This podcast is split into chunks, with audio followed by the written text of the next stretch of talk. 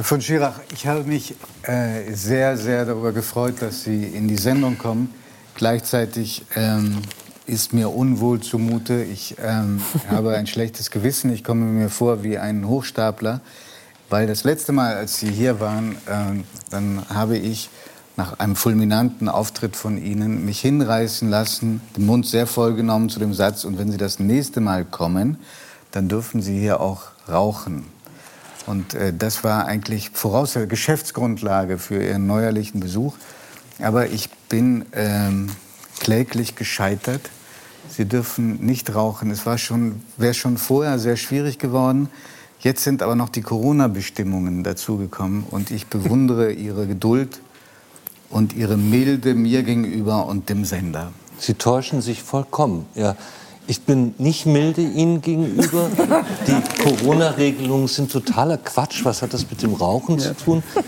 Und, und, tatsächlich ist es ja so, man macht das ja oft, also man, wir erleben das ja auch bei Gericht, dass man sich so ganz wortreich entschuldigt. Aber in dem Fall nutzt es nichts. Ja, es ist, äh, ich habe es wenigstens versucht. Ich habe wenigstens versucht. Es ändert ja nichts daran. Es ist schlicht nicht in Ordnung. Ich habe meine Zigaretten mitgebracht.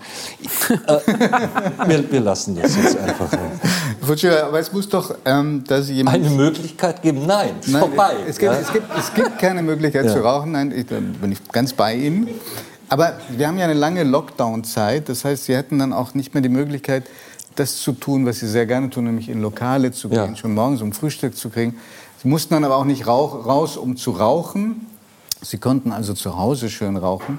Aber konnten Sie dort auch sich versorgen mit Essen, kochen? Ein Riesenproblem. Warum? Also, ähm, ich, ich kann nicht kochen. Und zwar überhaupt nicht. Ich kann gar nichts kochen. Und, und ich, gehe, ich gehe immer schon zum Frühstück ins Restaurant oder in, ins Kaffeehaus und, und, und abends und mein ganzes soziales Leben findet auch da statt. Und ich habe jetzt versucht, in dieser Zeit ähm, als erstes Spiegeleier zu machen. Erste Mal? Das erste Mal. Und, mhm. Und ich wohne schon ziemlich lange, also fast 20 Jahre in dieser Wohnung. Und, und ich machte diesen Herd an und es begann wahnsinnig zu stinken. Wirklich furchtbar. Und, und dann habe ich den Herd wieder ausgemacht und habe den, den Mann, der für Herde zuständig ist, angerufen. und und der, der kam dann und stellte fest, das war ein bisschen peinlich, dass an dem Herd noch die Transportsicherung. es ist also, das war ein bisschen. Nein, es ist, gar nicht, es ist wirklich. Es ist so, es ist so mittellustig, weil man weil man, man so genug hat von diesem, von diesem Takeaway. Das schmeckt, also das schmeckt ja alles gleich, wenn es so 20 Minuten in so einer Plastikschale war. Ist völlig egal, was sie essen. Es ist immer dieses, diese, dieser Plastikgeruch und das Plastikessen. Und ich bin wahnsinnig froh, dass das vorbei ist. Aber nun heißt es ja, wenn es einmal schief geht, muss man es gleich nochmal versuchen. Ja, Habe ich nicht gemacht. Das ist also mal einmaligen ja, Versuch geblieben, Spiegeleier zu braten. Ja, also ich kann es mittlerweile. Es, es, macht aber so überhaupt keinen Spaß, weil es riecht dann alles nach Spiegeleiern und, und dann ist das in der Pfanne und dann ist die Pfanne dreckig. Und das ist alles furchtbar. ja, ganz schrecklich. Herr von Schierer, Sie sind unter anderem auch deswegen erstmal, um sich darüber zu ärgern, dass Sie nicht rauchen können, aber auch um Ihr neues Projekt vorzustellen, was ähm, seit gestern über die Streaming-Dienste von RTL auch zu sehen ist, ein siebenteiliges Projekt, das Glauben heißt und nimmt ähm, ihren Ausgang von einem Justizskandal in den 90er Jahren, die berühmte Wormser Missbrauchsskandal, wo es sich dann herausgestellt hat, dass zwei Dutzend Erwachsene unschuldig verdächtigt worden sind und die Kinder aufs Grausigste da äh, den Eltern weggenommen wurden. Dann, also eine furchtbare Geschichte. Äh, wenn man sich anschaut, was das für eine Dimension hatte, dieser Skandal. Würden Sie sagen, Sie haben das auch deswegen jetzt inszeniert, das ist Ihr erstes Drehbuchprojekt auch, weil sowas sich immer wiederholen könnte, so ein furchtbarer Irrtum? Ja, also das war ja so der größte deutsche Justizskandal der Nachkriegszeit. Wird auch gelehrt inzwischen? Wird auch gelehrt an der Uni inzwischen, wird aber auch immer wieder vergessen. Also es gibt wirklich viele Leute, die das gar nicht mehr wissen. Und da waren 25 Erwachsene, die zweieinhalb Jahre allein in Untersuchungshaft saßen und denen wurde hundertfacher Missbrauch von Kindern vorgeworfen. Das war von, von einem Familienvater bis zu Oma. Und, ähm, und tatsächlich ist das entstanden aus, aus einem ähm, zunächst falschen ärztlichen Gutachten und dann einer Kindergärtnerin, die dafür nicht ausgebildet war und die das vollkommen übertrieb. Zwei, also es kam alles zusammen. Dann kamen noch zwei junge Staatsanwältinnen, die, die ähm, nicht ähm, erfahren waren und, und ein, am Anfang schrecklicher Richter. Und so ging es immer weiter. Und diese Leute, denen wurde da Furchtbares zugefügt. Und am Schluss stellte sich einfach raus, war überhaupt nichts dran. Also teilweise war das so grotesk, das muss man sich mal vorstellen bei der Justiz, dass da Fälle angeklagt worden sind. Ein, ein Kind sollte vergewaltigt worden sein und das Kind war zu dem Zeitpunkt, wo das stattfinden sollte, noch gar nicht geboren. Oder ein Täter wurde angeklagt ähm, oder ein, ein, Mann wurde beschuldigt und der war zu der Zeit schon im Gefängnis. Und, und lauter so Zeug.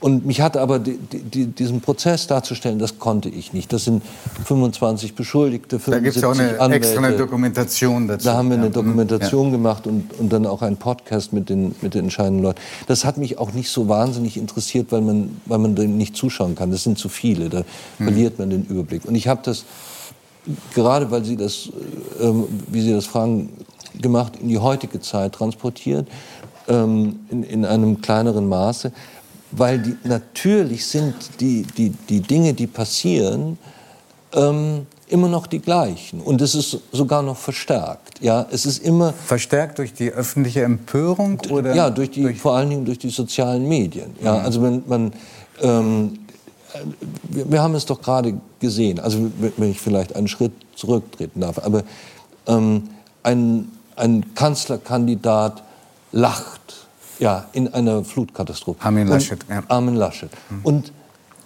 ja, eigentlich ist man danach kurz davor, ihn aufzuhängen. Was für ein Idiot lacht da in dieser Situation. Und man versteht überhaupt nicht mehr, dass dieser Mann auch ziemlich gute Sachen gemacht hat bis dahin. Aber alles reduziert sich auf dieses Lachen und eine Blase explodiert auf Twitter.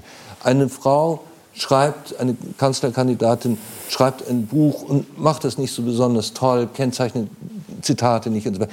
Und, und, man will sie weghaben, einfach nur deshalb. Wir reden über Annalena Baerbock. Genau.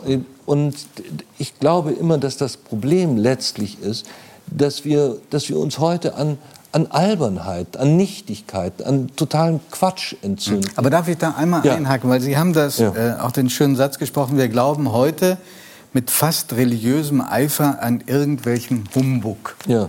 Glauben ist ja ein Schlüsselwort, weil so heißt auch Ihr siebenteiliges Projekt. War denn das jemals anders ja, äh, von Schirrer? Ich, ich, glaube schon, dass das anders war. Denken Sie an die ganze, es ist ja eine ähm, Geschichte von Gerichtsirrtümern, von nee, Hexenjagden, von ja, Vorverurteilungen. Ich will, ich will das mal anders sagen. Das hat sich schon geändert. Also was die sozialen Medien, worum es mir jetzt in, in, diesem, in dieser Serie ging. Äh, als ich klein war, ähm, ich bin in München aufgewachsen, war in München selbst auf der Leopoldstraße gab es noch Kneipen und Wirtshäuser. Hm? und Wirtshäuser. Und die Leute sind da abends hingegangen und haben eine Brezel gegessen und, und, und, und besseres Bier als Schultheiß getrunken und wurden so allmählich betrunken und, und lästerten über alles. Ja, also es war die Frisur von Mooshammer und der Ministerpräsident und, und was weiß ich was. Und dann war der Abend irgendwann zu Ende und die sind so beschickert nach Hause gegangen und gut war, am nächsten Tag gab es einen gnädigen Morgen und das Leben ging irgendwie weit. Und diese Situation gibt es nicht mehr. Jetzt ist diese Kneipe ein weltweites Netz und einen gnädigen Morgen gibt es nicht mehr, mhm. sondern das bleibt da. Und die Leute sitzen in einer Unterhose vor ihrem Computer und schreiben irgendwie bei Renate Künast. Man muss sich vorstellen, was da geschrieben worden sind, alleine an Ausdrücken, die man da jetzt einmal gelesen hat, von, von Drecksfotze bis zu pädophilen Truller. Das schreiben Leute dann nachts auf ihrem Computer. Und das hat sich schon sehr geändert.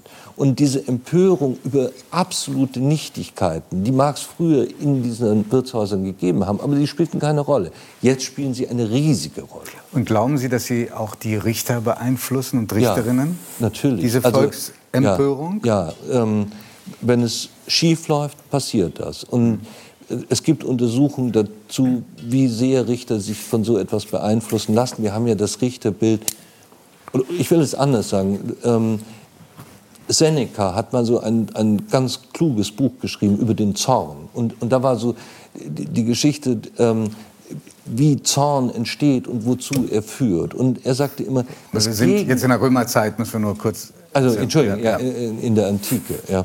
Und die Idee war, war ähm, sozusagen, dass das Gegenteil von dem Zorn Abstand ist. Und zwar Abstand mit Vernunft. Ja. Und das verlangen wir eigentlich von einem Richter, dass der Richter so unsere, unseren Hassgefühl, unsere Wut und so weiter, dass er das kanalisiert, langsam macht. Das, dafür ist die Strafprozessordnung da.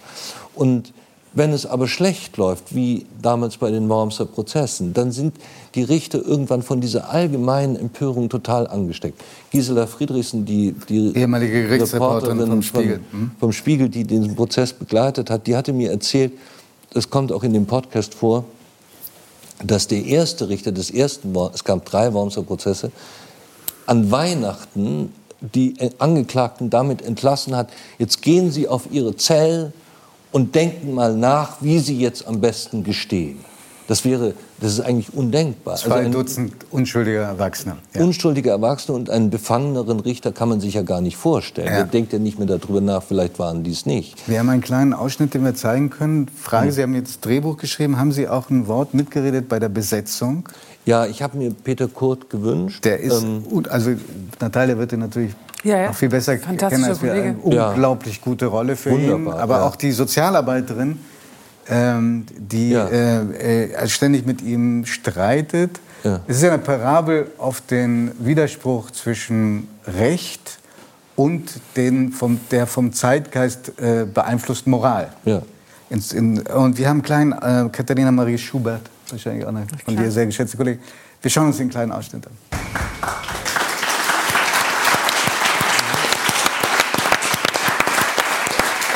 Wir haben so eindrucksvoll die Mechanismen beschrieben, wie heute Stimmung gemacht wird, wie sich das vergrößert, wie das auch Einfluss hat auf Institutionen, die eigentlich unabhängig sein mhm. müssten. Gibt es denn auch noch ein Gegenmittel oder ist die Schlacht verloren um mehr Vernunft? Also ich erzähle Ihnen eine, eine, Geschichte, die ich vor kurzem auf dem Kurfürstendamm erlebt habe. Mhm.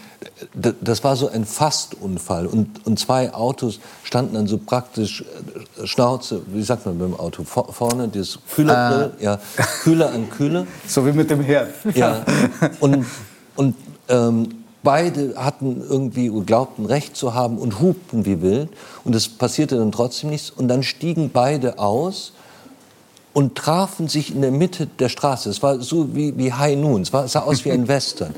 Und, und beide, es waren zwei Männer und beide waren sehr dick, und, aber gleich groß. Und, und die, die trafen sich auf der Mitte der Straße und dann wussten sie nicht, was sie machen sollen, weil sie nicht wussten, wer der Stärkere ist. Bauch an Bauch sozusagen. Genau, Bauch an Bauch.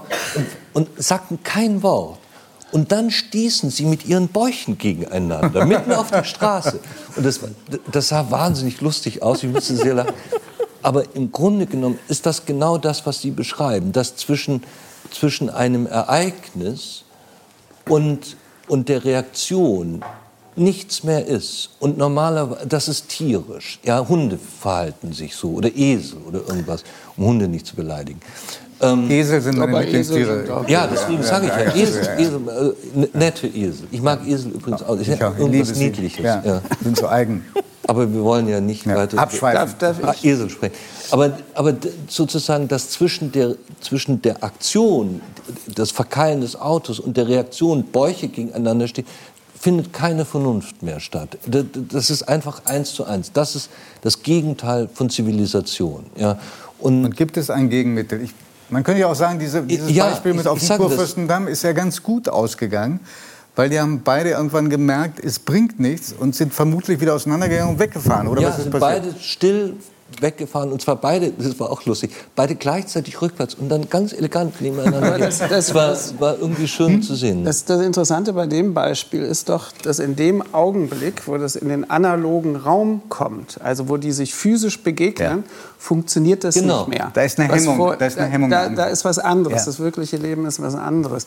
Aber ich habe jetzt die ganze Zeit zugehört und stimme bei dem Ganzen zu. Aber was wirklich noch schlimmer ist, ist, dass diese Form sozusagen des Beurteilens von Verhalten, ohne zu wissen, was ist der Grund, was ist der Kontext, also das Laschet-Beispiel. Ja, jeder maßt sich an, sofort beurteilen zu können, das war jetzt nicht recht, was der gemacht hat und der muss aufgehängt werden und so weiter. Das führt ja zu etwas anderem, nämlich zu einer Kultur des Bekennens. Man muss sich dann nämlich immer auf eine Seite schlagen. Also bei politischen Konflikten, das war jetzt auf der Buchmesse die große Frage mit diesem rechten Verlag, ja, äh, wo eine der Frankfurter Autorin Buchmesse jetzt, ja. auf der Frankfurter Buchmesse, wo eine Autorin mit äh, subjektivem Recht gesagt hat, ich gehe nicht auf diese Messe, ich fühle mich bedroht. Dann entstand aber eine Situation, dass ganz viele gefragt wurden, was halten Sie denn jetzt davon?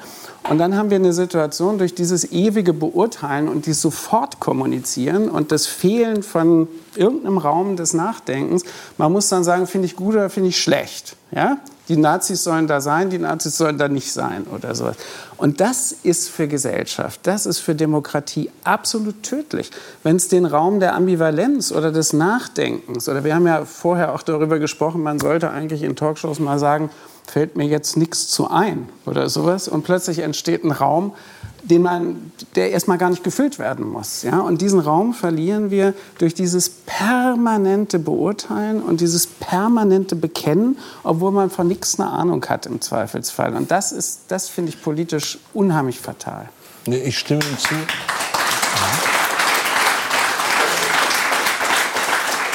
Ich stimme Ihnen völlig zu. Das, das löst aber nicht die Frage, die, die Lorenzo gestellt hat, nämlich Was macht man dagegen? was macht man dagegen? Und, und ich glaube, das Einzige, was man dagegen macht, ist das, was eben Seneca in diesem Buch gesagt hat. Äh, Wirklich einfach mal einen Schritt zurücktreten ja, und, und, und abwarten. Reines Warten reicht schon. Und ich glaube, dass die,